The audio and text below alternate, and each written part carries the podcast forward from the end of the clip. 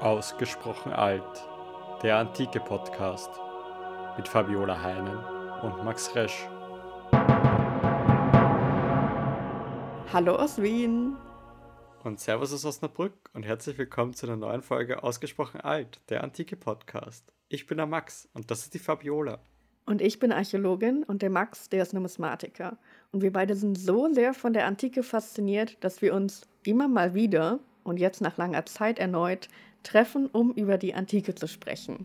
Heute ist es wieder soweit. Endlich. Wie geht es dir, Max?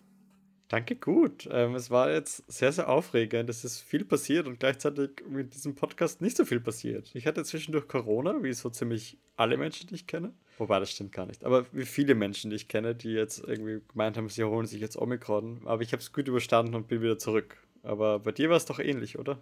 Genau, also wir hatten ja fast gleichzeitig Corona oder wir haben uns quasi abgewechselt. Nachdem du fast durch warst, habe ich es dann bekommen.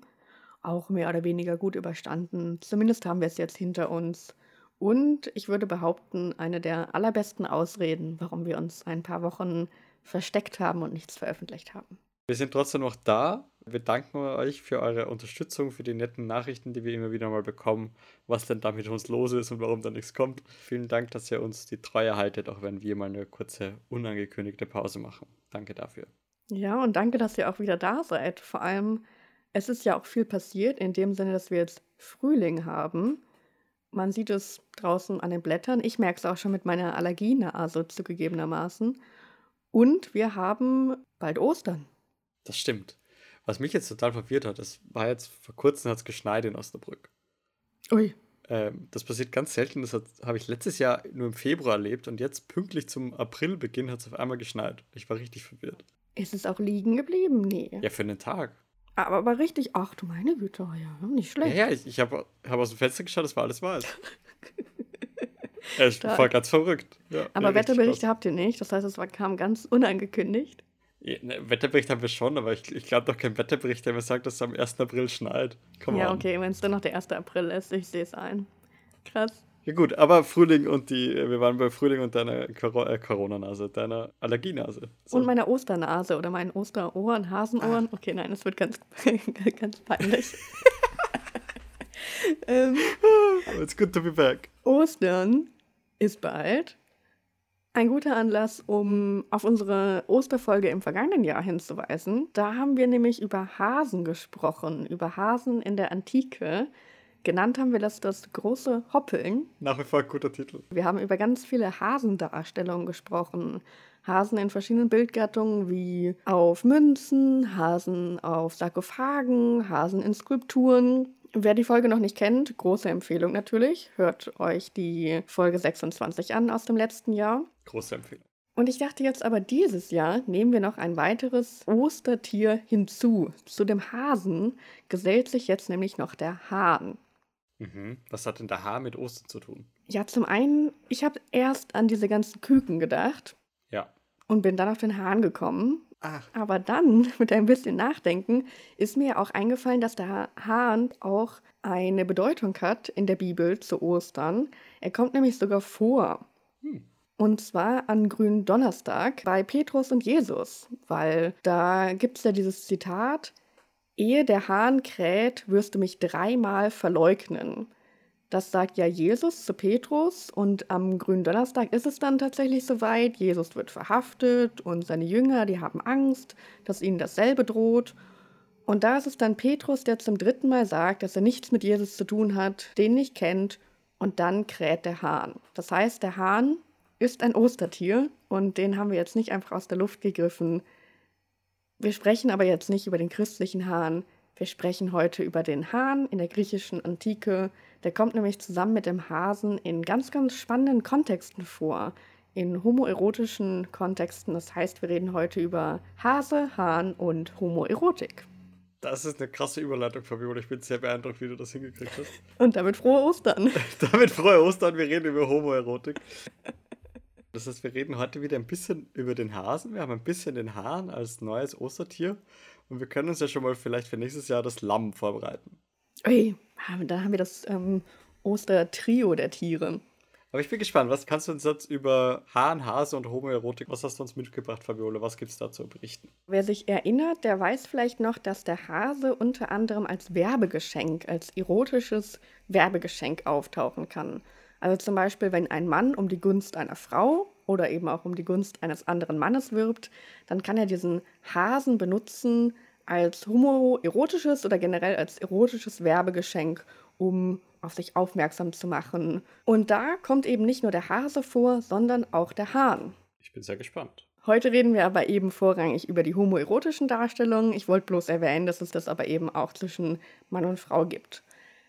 Diese Darstellung, wo Hahn und Hase als homoerotisches Werbegeschenk auftauchen können, finden wir auf ganz vielen attischen Vasen aus dem 6. bis zum 4. Jahrhundert. Und das ist dann immer in Szenen der sogenannten Päderastie. Also Päderastie, das ist ja die Knabenliebe. Das Thema haben wir schon ab und zu auch in anderen Folgen angerissen. Päderastie, das meint ja diese institutionalisierte Form von Homoerotik bzw. Homosexualität, und da ist es ja immer so, dass es einen älteren Mann gibt und einen jüngeren Mann, einen Jugendlichen. Und dabei ist es eben dieser Altersunterschied ganz, ganz wichtig, weil die Beziehung zwischen den beiden kann auch durchaus eine sexuelle Komponente haben, die unterschiedlich stark ausgeprägt sein kann. Wir finden solche sexuellen Darstellungen auch durchaus auf Vasen dargestellt. Aber eine ganz zentrale Rolle in dieser päderastischen Beziehung zwischen dem älteren Mann und dem jüngeren Jüngling ist auch immer eine pädagogische Komponente. Der Ältere soll dem Jüngeren etwas beibringen und das ist dann auch eine Art der sozialen Absicherung. Es ist so eine Erziehungsmaßnahme, so ein gewisser Teil einfach der, ja, des, des Erwachsenwerdens von einem Mann. Genau, das ist auch etwas, was man sich wünscht, weil das auch mit Aufstieg verbunden sein kann. Okay, spannend. Total. Also es ist ein ganz großes und komplexes Themenfeld und eigentlich müssen wir da immer noch mal eine einzelne Folge drüber machen, weil das so ein weitreichendes Thema ist. Dieser Altersunterschied ist total wichtig zwischen den beiden, weil nur deshalb ist es erlaubt und angesehen. Weil der jugendliche Partner, der Jüngling in dieser päderastischen Beziehung, der wird auch Eromenos genannt. Das bedeutet übersetzt so viel wie der, der geliebt wird oder Geliebter. Und der ältere Partner wird als Erastes bezeichnet. Und dieser jüngere Beziehungspartner, der Eromenos, der war durchschnittlich zwischen 12 und 18 Jahren alt. Und das müssen wir uns immer wieder vor Augen führen. Also 12 ist einfach verdammt jung. Aus heutiger Perspektive sind das ja im Prinzip Kinder bzw. Jugendliche. Mhm. Okay. Und diese jüngeren Beziehungspartner sind eben immer mit einem älteren Beziehungspartner, dem sogenannten Erastus, zusammen. Für den existieren keine Altersgrenzen. Wichtig ist eben, dass es einen Altersunterschied gibt, dass der Ältere schon in physischer Natur stärker ist. Also es gibt hier ganz klar ein Machtgefälle aber auch in der psychischen, sozialen Stellung, gesellschaftlichen Stellung muss der Ältere schon weiter und mehr verankert sein in der Gesellschaft. Und so bekommt der jüngere Eromenos eben vom älteren Erastes Dinge beigebracht. Und dieser Aspekt ist wirklich ganz, ganz zentral und unterscheidet das Ganze auch von der gesellschaftlich geächteten Prostitution. Mhm. Das heißt, weil es hier kein Geld fließt und es einen Altersunterschied gibt, ist es quasi okay, aber wenn Geld fließen würde, wäre es wieder verpönt. Ganz genau.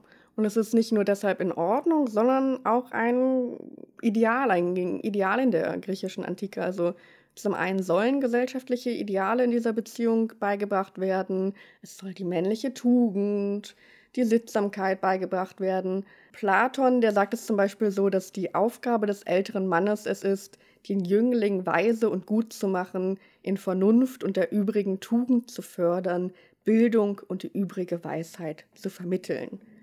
Also ganz, ganz hochgegriffene Ideale, die dann dahinter stehen und überhaupt diese päderastische Beziehung möglich und erlaubt machen. Okay, und das heißt, in dieser päderastischen Beziehung, wie kommen da jetzt Werbegeschenke zum, zum Einsatz? Die kommen in dem Sinne zum Einsatz, dass der ältere Mann den jüngeren Mann ja erstmal irgendwie kennenlernen muss. Das findet ganz häufig im Gymnasium statt. Mhm. Da haben wir auch schon mal in der Folge drüber gesprochen. Im Gymnasium, da trainieren die Jünglinge und die älteren Männer können sie einfach gut da beim Training beobachten. Dann bieten sich da mehrere Möglichkeiten der Kontaktaufnahme. Man spricht die dann aber nicht einfach so an, sondern dabei nutzen die älteren Männer Geschenke. Also statt einem Blumenstrauß im Prinzip nutzen die andere Art der Geschenke und da kommen die Hähne und die Hasen ins Spiel. Weil ganz häufig benutzen diese älteren Männer Tiergeschenke, um die Gunst dieser Jünglinge zu erwerben. Du hattest ja am Anfang auch schon das Geld angesprochen. Teilweise wurde auch Geld angeboten. Das galt aber ganz klar als unehrenhaft, wenn man das angenommen hat. Also das war absolut unehrenhaft, weil dann rückt man eben in diese Schiene der Prostitution und das wollen wir ja eben nicht. Okay, das heißt im Prinzip sind da gerade einfach verschiedene Männer im Gym. Die ganzen jungen Hüpfer pumpen da wie ordentlich und die alten Männer sitzen am Rand und suchen sich die, die schärfsten Typen raus und gehen dann hin und präsentieren ihnen ein Tier, um zu sagen, jo, willst du mich mal näher kennenlernen? Genau, und die Jugendlichen freuen sich über dieses Werbegeschenk, über diesen Hahn oder den Hasen und überlegen sich, ob der Ältere eine hohe genügende soziale Stellung hat, um einem auch gesellschaftlich weiterzubringen, ob das jemand ist, der einem diese Tugenden überhaupt beibringen kann. Aber ganz klar, diese sexuelle, homoerotische Komponente ist auch dabei um es nochmal festzuhalten, es geht hier jetzt um Werbegeschenk im Sinne von um jemanden werben und nicht Werbung, also das, das Werbegeschenk, das man von irgendwie einer, einer Firma kriegt, die auf der Straße irgendwelche Kugelschreiber verteilen. Genau, keine Kugelschreiber oder Schlüsselanhänger oder diese Münzen, die man in Einkaufswagen steckt, sondern Umwerbungsgeschenke wie ein Blumenstrauß, eine Schachtel Pralinen. Ja, was gibt's noch? Sowas eben. Okay, das heißt, die, die kommen dann einfach so mit einem, sagen wir mal, einem Hasen oder mit einem, mit dem Hahn da an. Und was machen die, die, die Jünglinge da damit? Ist, ist das da, dass sie die Hasen irgendwie streicheln oder wie? Ja, tatsächlich ist dieser Hase nicht im Sinne eines kleinen streichelnden Kaninchens gedacht, so ein kleines Haustier, was jetzt mit dabei ist, oder auch Kinder, die mit Hasen spielen, sondern es ist ein starkes Symbol der Jagd, dieser Hase tatsächlich. Und der Hahn steht auch eher für den Kampf, für den Kampfhahn. Aber vielleicht können wir dazu auch schon zu unserer ersten Quelle kommen. Ich habe uns nämlich eine ganz schöne Lekitos mitgebracht. Okay, be bevor wir thematisch eingehen, was war eine Lekitos nochmal? Genau, genau. Eine Lekitos ist ja eher ein hohes, ein schmaleres Gefäß und das wird zur Aufbewahrung von Olivenöl verwendet und das hat eine enge Mündung und einen Henkel. Aber insgesamt eben ein hohes Gefäß und auch die Lekitos, über die wir jetzt sprechen, ist ein hohes Gefäß, was dazu führt, dass da drei Bildreihen untereinander dargestellt werden. Hm. Okay, viel, viel Bildplatz. Viel Platz für eine tolle Darstellung, weil auf unserer haben wir jetzt Hinweise auf die Jagd, wir haben Hinweise auf die Erotik und eben unsere Hasen und Hähne kommen auch vor. Alles, was wir wollen. Total faszinierend. Wir haben da jetzt drei Bildreihen untereinander und in allen, da geht es irgendwie um die Erziehung junger Männer oder wir können da zumindest diese Verbindung machen. Aber legen wir vielleicht einmal los und zwar mit der untersten Bildreihe. Da haben wir nämlich schon, da haben wir zwei Hähne. Die Hähne, die stehen gegenüber und man könnte sie als kampfbereit interpretieren. Also es gibt da so Darstellungen auch aus der Antike, wo eben Hahnenkampf dargestellt ist und das haben wir jetzt auch hier abgebildet. Zwei Hähne sich gegenüber, kampfbereit. Wir haben hier das Thema des Hahnenkampfs. Okay, jetzt macht das mehr Sinn, dass da Hahn irgendwie ein kämpferisches Symbol ist. Ich denke eher mehr an Wecker oder sowas. Oh, finde ich aber auch ganz schön kämpferisch, ehrlich gesagt. Also auch sehr aggressiv, der Hahn am Morgen. Aber tatsächlich gab es in der Antike Hahnenkämpfe. Man ließ dann die Tiere auf öffentlichen Plätzen gegeneinander antreten und hat dann auf den Ausgang gewettet, also eine Art der Volksbelustigung. Und vielleicht ganz, ganz netter, lustiger Fun-Fact noch, den wir aus der antiken Literatur entnehmen können. Diesen Kampfesmut, diese Aggressivität der Hähne, die konnte man steigern, indem man sie entsprechend füttert. Und womit? Mit Knoblauch und Zwiebeln. Zumindest schreiben das Xenophon und Aristophanes. Und so konnte man dann eben diese Aggressivität der Hähne steigern, die, die in ganz vielen Quellen bezeugt wird. Das heißt, wenn ich den Hahn bei lebendigem Leibe schon mit Gewürz oder mit dem späteren Gemüse, das, mit dem ich ihn zubereiten würde, füttere, wird er besser und aggressiver. Okay. Genau, genau. Ja, und so haben wir dann den Hahn auf dieser Darstellung als aggressives Tier, als Äquivalent für den Kampf der vielleicht Knoblauch gegessen hat.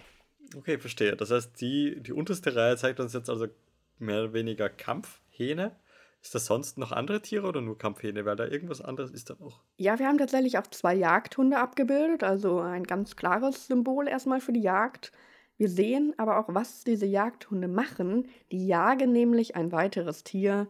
Hey. Und was jagen sie? Sie jagen einen Hasen. Da haben wir ihn schon, den Hasen. Und dieser Hase, der wird von den Jagdhunden in eine Richtung gejagt, sodass er dann in die Richtung eines Netzes läuft, also in so ein Fangnetz. Und dann haben wir hier das Thema der Hasenjagd, der Jagd dargestellt. Ja.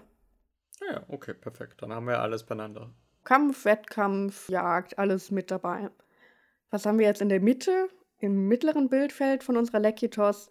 Da haben wir das schnell erklärt. Da haben wir sechs Reiter.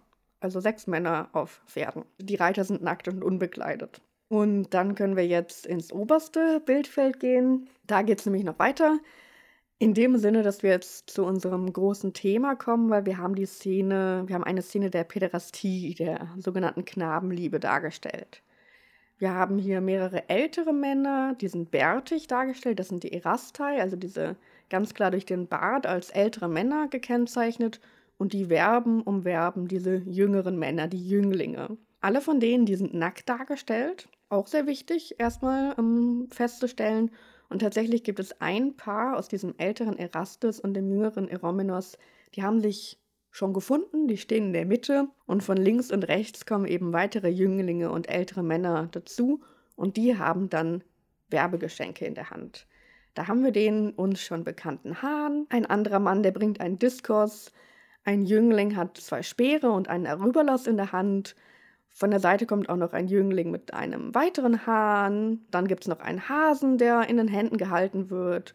Und so weiter und so fort. Also wir haben da alles, was wir an Hahn und Hase wollten. Auf dem Boden ist nämlich noch ein weiterer Hahn. Ach, und ein Jagdhund ist auch dabei, sehe ich gerade. Also ganz viel, was jetzt in dieser päderastischen Szene dargestellt ist, was mit den Werbegeschenken Hahn und Hase zusammenhängt. Oh, es ist volle Bescherung, volles Halligalli. Es ist wirklich volle Bescherung. Also ganz viele Werbegeschenke. Und das Paar in der Mitte, da hat das Werbegeschenk schon gewirkt, könnte man vielleicht sagen, weil der ältere Mann, der berührt mit seiner Hand schon das Kinn des Jüngeren, so ganz zärtlich, also eine Art und Weise, wo hier dieser physische, durch den physischen Kontakt schon die sexuelle Komponente dargestellt ist. Der Jüngling, der steht da ganz aufrecht und mit seinem einem ausgestreckten rechten Arm fasst er den Unterarm des Älteren an. Also wir haben hier diese päderastische Beziehung schon in der Mitte genau dargestellt. Wie weiß man eigentlich jetzt, also wenn du sagst Mitte, was, wie, wie kann man eigentlich bei so einem Lykitus sagen, was die Mitte und wo, wie, wie ist das auszurichten eigentlich? Ja, tatsächlich ist Mitte natürlich gar nicht so das perfekt richtige Wort, weil das Spannende an diesen Vasendarstellungen ist ja, dass sie komplett rumlaufen. Also man sie nur dann komplett versteht, wenn man sie dreht. Trotzdem gibt es bei vielen Gefäßen eine Vorder- und eine Rückseite oder zumindest eine A- und eine B-Seite. Hier in dem Fall hilft es zum Beispiel, dass es einen Henkel gibt. Oder ein Henkel gab, sagen wir mal. Ein Henkel gab, genau. Und dann ist es einfach vom Bildmotiv die Mitte. Also weil das Paar ist in der Mitte und von den anderen Seiten kommen weitere ältere Männer und Jünglinge zu dem Paar in die Mitte gelaufen. Also auch eine Art, wie man das Bild versteht im Prinzip. Krass spannend. Das heißt, wir haben also jetzt hier irgendwie voll, voll viele Szenen, Jagdszenen, Jagdhunde, Kaninchen oder Hasenjagd, aber auch Hahn und, und Hase als Werbegeschenke, die zielführend waren und sein werden. All das auf einer Lekütte. Cool. Voll, also ganz viel, was hier passiert. Und dadurch, dass so viel passiert, haben wir hier einige der wichtigsten Tugenden dieser aristokratischen Jugend dargestellt oder auch ein Erziehungsideal, weil Hahnenkampf und Hasenjagd, das könnte man jetzt in dem Sinne deuten, dass man dabei ja lernt, dass es immer einen siegreichen Überlegenen gibt das ist ja dieses agonale Prinzip, was ganz, ganz wichtig ist in der griechischen Antike. Dieser Wettkampf, es muss einen Gewinner geben. Es geht darum, immer der Beste, der Stärkste zu sein. Und ja, beim Hahnenkampf gewinnt halt einer. Ja. Bei der Hasenjagd geht es um die Jagd und die Jagd ist eben auch eine ganz wichtige Tugend. Und hinzu kommt eben dieser gesamte Kontext durch die Päderastie auf dieser Lekitos dargestellt, die ja ebenso wichtig in dieser aristokratischen Erziehung war. Ein älterer Mann, der nimmt den Jüngeren unter die Fittiche, bringt ihm diese ganzen aristokratischen Geflogenheiten bei. Kann sich auch nicht jeder leisten. Also es ist auch erstmal überhaupt was Besonderes, so eine päderastische Beziehung eingehen zu können. Man wird offiziell in die Aristokratie aufgenommen und hinzu eben immer diese erotische Komponente. Was ich mir jetzt noch frage, und ich glaube, das kann sein, dass es jetzt das ganz woanders hinführt, aber warum ist jetzt so eine päderastische Darstellung mit irgendwie Werbegeschenken und irgendwie auch so päderastische Beziehungen, warum ist das jetzt auf einem Lekythos drauf? Das ist jetzt ein Olivenölbehältnis, also quasi wie die Olivenölflasche, die bei mir in der Küche steht. Warum ist da jetzt so eine Darstellung drauf und nicht irgendwie auf einem Wassergeschirr, einem Trinkbecher oder irgendwie was anderem? Gibt es da irgendwie einen Zusammenhang zwischen Bildträger und Bildaussage? Also tatsächlich haben wir jetzt diese päderastische Beziehung nicht nur auf Lekythen, sondern auf ganz vielen anderen Vasen auch, also zum Beispiel auch auf Trinkgeschirr und so weiter und so fort. Die Frage, wie hängen Darstellungen mit dem Bildträger, mit der Vase zusammen, ist aber eine total beliebte Forschungsfrage aktuell in der Forschung, die auch gerne diskutiert wird. Das hat man in der Vergangenheit viel eher zum Beispiel fürs Trinkgeschirr erklären sollen, also dass da die Darstellungen zum Gespräch anregen sollen beim Symposium. Ja, wie ist es jetzt bei der Olivenölflasche bei dir im Schrank, bei dieser Lekitos? Kann das vielleicht mit dem Gymnasium zusammenhängen? Also weil man sich ja da quasi ein bisschen einölt oder so? Ja, voll. Also die Lekitos bzw. Lekythen sind ja Ölgefäße. Also das sind ja die Träger von Öl und Öl kommt zur Reinigung in der Palästra, in der Palästra bzw. im Gymnasium vor. Damit reinigen sich die Männer, die zuvor Sport gemacht haben. Also wir haben hier diesen ganz, ganz besonderen Zusammenhang zum Gymnasium schon gegeben und den haben wir zusätzlich auch in der Vasendarstellung, also bildlich auf unserer Lekitos weil wir haben da auch einen Diskurs abgebildet, also der Diskurs, der beim Diskuswurf genutzt wird. Und gleichzeitig sehen wir auch einen Arybalos. Arybaloi, das sind diese sehr, sehr kleinen, kugeligen Gefäße, die auch zur Aufbewahrung von Öl genutzt werden. Und die sind eben ganz klar mit der Palästra, mit dem Gymnasium, ähm, hängen die zusammen. Also das haben wir ganz oft, dass die auch ein Hinweis auf das Gymnasium sein sollen. Also wir haben sowohl bildlich auf unserer Darstellung, auf unserer Vase, den Zusammenhang zum Gymnasium, zur Palästra, dem Ort, wo sich die Männer, also Eromenos und Erastus, ja auch kennenlernen. Und da passt die Lekitos jetzt sehr, sehr gut rein. Aber wir haben diese päderastischen Darstellungen nicht nur auf Lekythen abgebildet. Okay, das heißt, du hast einfach nur einen Lekythos rausgesucht, weil es da so schön war. Ich habe genau, ich habe die ausgesucht, weil wir hier eben sowohl den Kampf haben als auch das Päderastische. Mensch, gut, gut ausgedacht. Wir können noch weiter auf diese Werbegeschenke eingehen, indem wir uns eine weitere Trinkschale anschauen. Die ist natürlich wie immer auf unserer Homepage abgebildet, ausgesprochenalt.com. Das erste Bild natürlich auch, aber die geneigten Hörer wissen das natürlich. Die Trinkschale, die wir jetzt haben, ist von einem unserer liebsten Vasenmaler tatsächlich. Wir haben schon häufig über ihn gesprochen. Diese Vase wurde vom Macron-Maler, vom sogenannten Macron-Maler bemalt. Okay, also wir haben jetzt eine zweite Quelle von einem bekannten Vasenmaler. Was ist das jetzt für eine Vasenform? Wo kommt die her? Wo sind wir zeitlich? Wo sind wir räumlich? Was ist das für eine komische Form? Was ist da los? Wir haben diesmal eine Trinkschale. Und eine Trinkschale ist ja eher ein flaches Trinkgefäß. Das hat zwei Henkel. Und das heißt, wir haben jetzt außen relativ Platz für Vasenmalerei, aber dann eben flacher. Und auch auf der Innenseite einer solchen Trinkschale ist eine Darstellung. Diese Darstellung auf der Innenseite sieht man aber natürlich erst, wenn man ausgetrunken hat. Ah, ja, ja, ja. Und unsere Trinkschale ist jetzt vom Vasenmaler Macron und von 500 bis 450 vor Christus müssen wir sie ungefähr datieren. Wir sind also ein bisschen später unterwegs, ist aber wieder eine attische Darstellung. Ja, und für uns ist jetzt spannend die Außenseite der Trinkschale, also nicht das Innenbild, wo man ausgetrunken haben muss, sondern die Außenseite, die sieht man ja immer. Und wir haben jetzt mehrere Paare dargestellt. Männliche Paare, immer zwei Männer und einer ist immer größer dargestellt als der andere. Den größeren müssen wir jetzt hier als älteren, als Erastus deuten und den jüngeren als Eromenos, der eben kleiner dargestellt ist. So der Bedeutungsgröße quasi. Ganz genau, also Bedeutungsgröße. Finde ich super, dass du das Schlagwort rausgehauen hast. Geil. Wir sehen jetzt auch ganz viele Werbegeschenke. Und zwar gibt es da zum Beispiel ein Paar, wo der Ältere dem Jüngeren einen Kranz gibt. Es gibt aber auch den Zweig als Werbegeschenk. Und was taucht wieder auf? Ein älterer Mann hat einen Hahn dabei und ein anderer einen Hasen. Hm. Ganz spannend ist, dass bei dem Paar mit dem Hahn wir auch direkt die sexuelle homoerotische Komponente erkennen können. Weil der jüngere Eromenos, der hat den Mantel, den er trägt, den er so umgeschwungen hat, tja, der hat er einfach nach vorne so aufgerissen, hat sich schon entblößt, also dass wir seinen ganzen nackten Körper sehen können. Da sehen wir den durchtrainierten nackten Oberkörper, aber eben auch sein freiliegendes nacktes Glied. Und auf dieses Glied, den Penis, da schaut eben dieser ältere Mann drauf und er hat dabei diesen Hahn in der Hand. Tell me more, tell me more. Im Vergleich dazu geht es bei dem Paar mit dem Hasen noch wirklich sachte zu. Da sind beide noch vollständig bekleidet. Wenngleich wir aber auch hier natürlich eine Szene der Interaktion dargestellt haben. Also beide sind zueinander gedreht. Wir sehen schon, dass die beiden ein Paar sind. Der Jüngere streckt so seinen Arm in die Richtung des Älteren und der hat wieder diesen Hasen als Werbegeschenk dabei. Verrückte Welt. Ja, also wir können es im Prinzip so zusammenfassen, in diesen päderastischen Szenen tauchen Hase und Hahn wieder als Werbegeschenke auf. Das haben wir ganz, ganz häufig in der attischen Vasenmalerei. Und was bedeutet das jetzt alles? Also wir haben jetzt hier irrsinnig viele Darstellungen mit Hahn, mit Hase.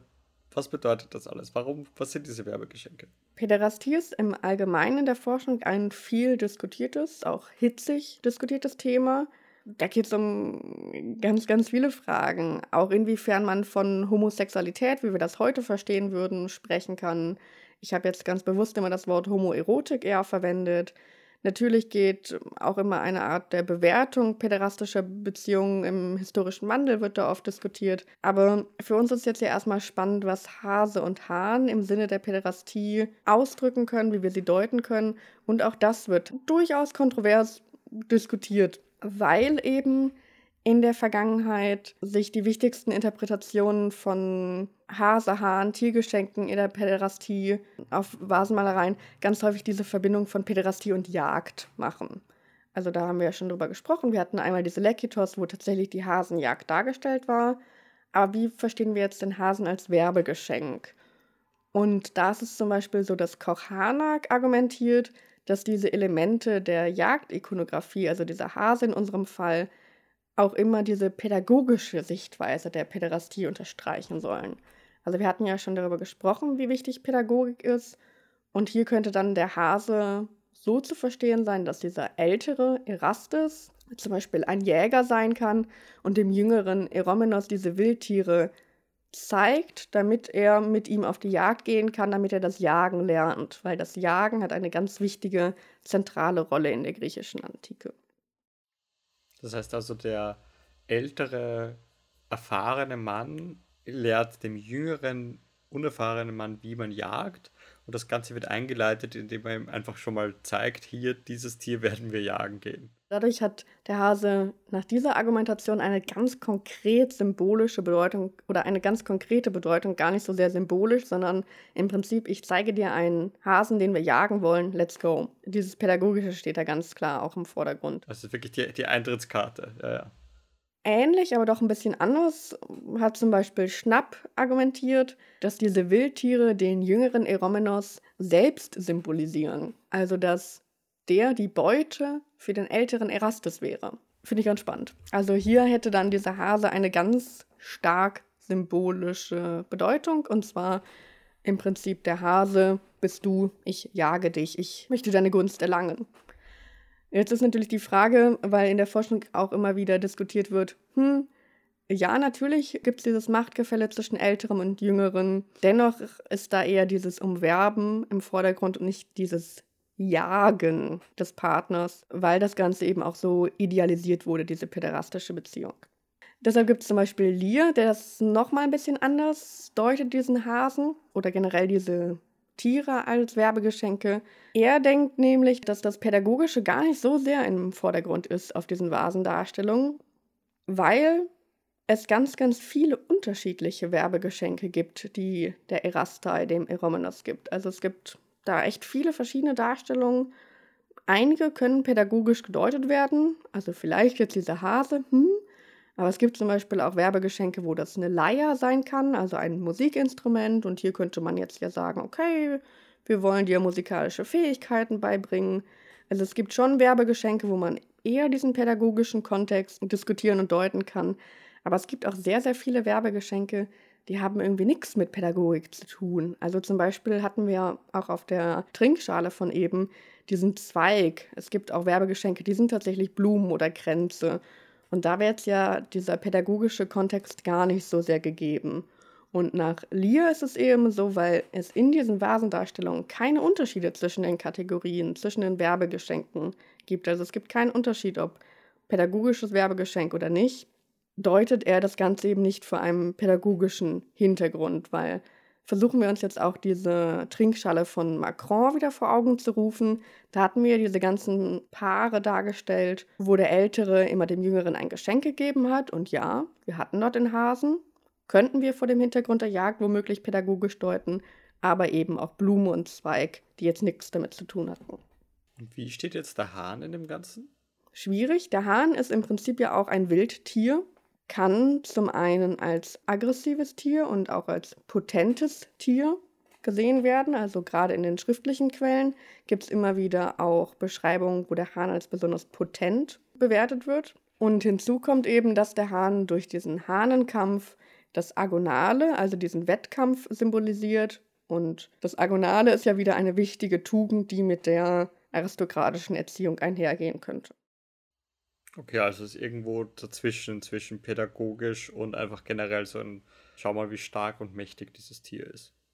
Genau, ich würde insgesamt sagen, dass diese Werbegeschenke auf ganz unterschiedliche, vielgestaltige Art und Weise die Tugenden, die aristokratischen Tugenden verdeutlichen können. Manchmal eben eher das Pädagogische, manchmal eher die Jagd, manchmal der Wettkampf, das Agonale wir haben auch den, den Sport zum Beispiel öfters dargestellt in diesen Werbegeschenken. Zum Beispiel können auch Strigelis als Werbegeschenke auftauchen. Also Strigelis, wir erinnern uns, meine Lieblingsobjekte.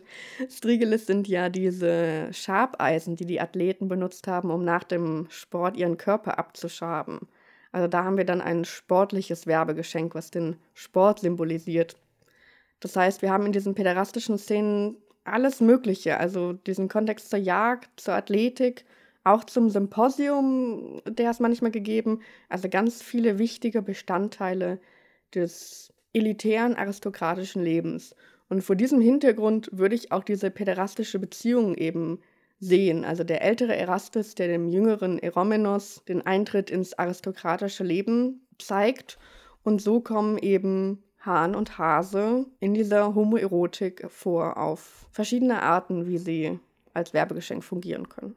Wieder mal richtig, richtig faszinierend, Fabiola. Vielen, vielen Dank. Wir haben heute, glaube ich, ganz viel mitnehmen können über die Homoerotik und Päderastie, dass das eigentlich was total gesellschaftlich anerkanntes und wohl auch wichtiges ist und dass man nicht immer nur Blumen schenken muss. Das nächste Mal einfach einen Hahn oder Hasen mitbringen. Hättest du lieber einen Hahn oder einen Hasen? Womit würde man nicht leichter rumkriegen? Ich glaube, wenn sie lebendig sind, finde ich beides nicht so praktisch. Ja, ich glaube, ich fand Hahn cooler. Aber ich will mich nicht um den kümmern müssen. Ja, das, das ist halt das große Ding. Also ich möchte halt hier jetzt in meiner Wohnung nicht unbedingt ein Kaninchen rumflitzen haben und erst recht kein Hahn. Statt Wecke. Ja, naja, weiß nicht so genau. Gut, das diskutieren wir noch aus. Fabiola und ich klären das jetzt noch untereinander, wer wem was schenkt. Ich bedanke mich jetzt auf jeden Fall bei, bei dir, Fabiola, fürs Mitbringen von diesen ganz, ganz spannenden Vasendarstellungen, von diesem ganz, ganz spannenden homoerotischen Thema. Danke euch fürs Zuhören und fürs Dabeibleiben, auch wenn wir mal wieder unangekündigte längere Pause machen. Danke, dass ihr da seid. Schaut auch auf unserer Homepage vorbei, ausgesprochenalt.com. Da sind wieder die Quellen abgebildet und auch Literaturverweise werdet ihr da wieder finden, falls ihr die verschiedenen Interpretationen nochmal nachlesen wollt. Bewertet uns doch bitte gerne auf Spotify oder auch auf Apple Podcast. Da freuen wir uns immer drüber, wenn wir da von euch ein paar Sterne verliehen bekommen. Gebt uns wirklich ein paar Sterne. Ich finde, da, darüber würde ich mich besonders freuen. Genau, ein kleines Ostergeschenk. Vielen Dank. Dann bedanken wir uns ganz herzlich bei unseren Patreon-Supporterinnen und wir würden uns freuen, wenn ihr uns doch auch ein paar Euros schenken wollt, könnt ihr das gerne auf Patreon tun. Da sagen wir schon mal vielen, vielen Dank an alle, die das machen. Dankeschön. Und damit danke an euch und frohe Ostern. Stimmt, ist mal wieder Ostern. Frohe Ostern, macht es gut und wir hören uns bald wieder oder nicht. Mal schauen. Doch, ganz bestimmt ganz bald. Vielen Dank und bis bald. Tschüss. Tschüss. Baba.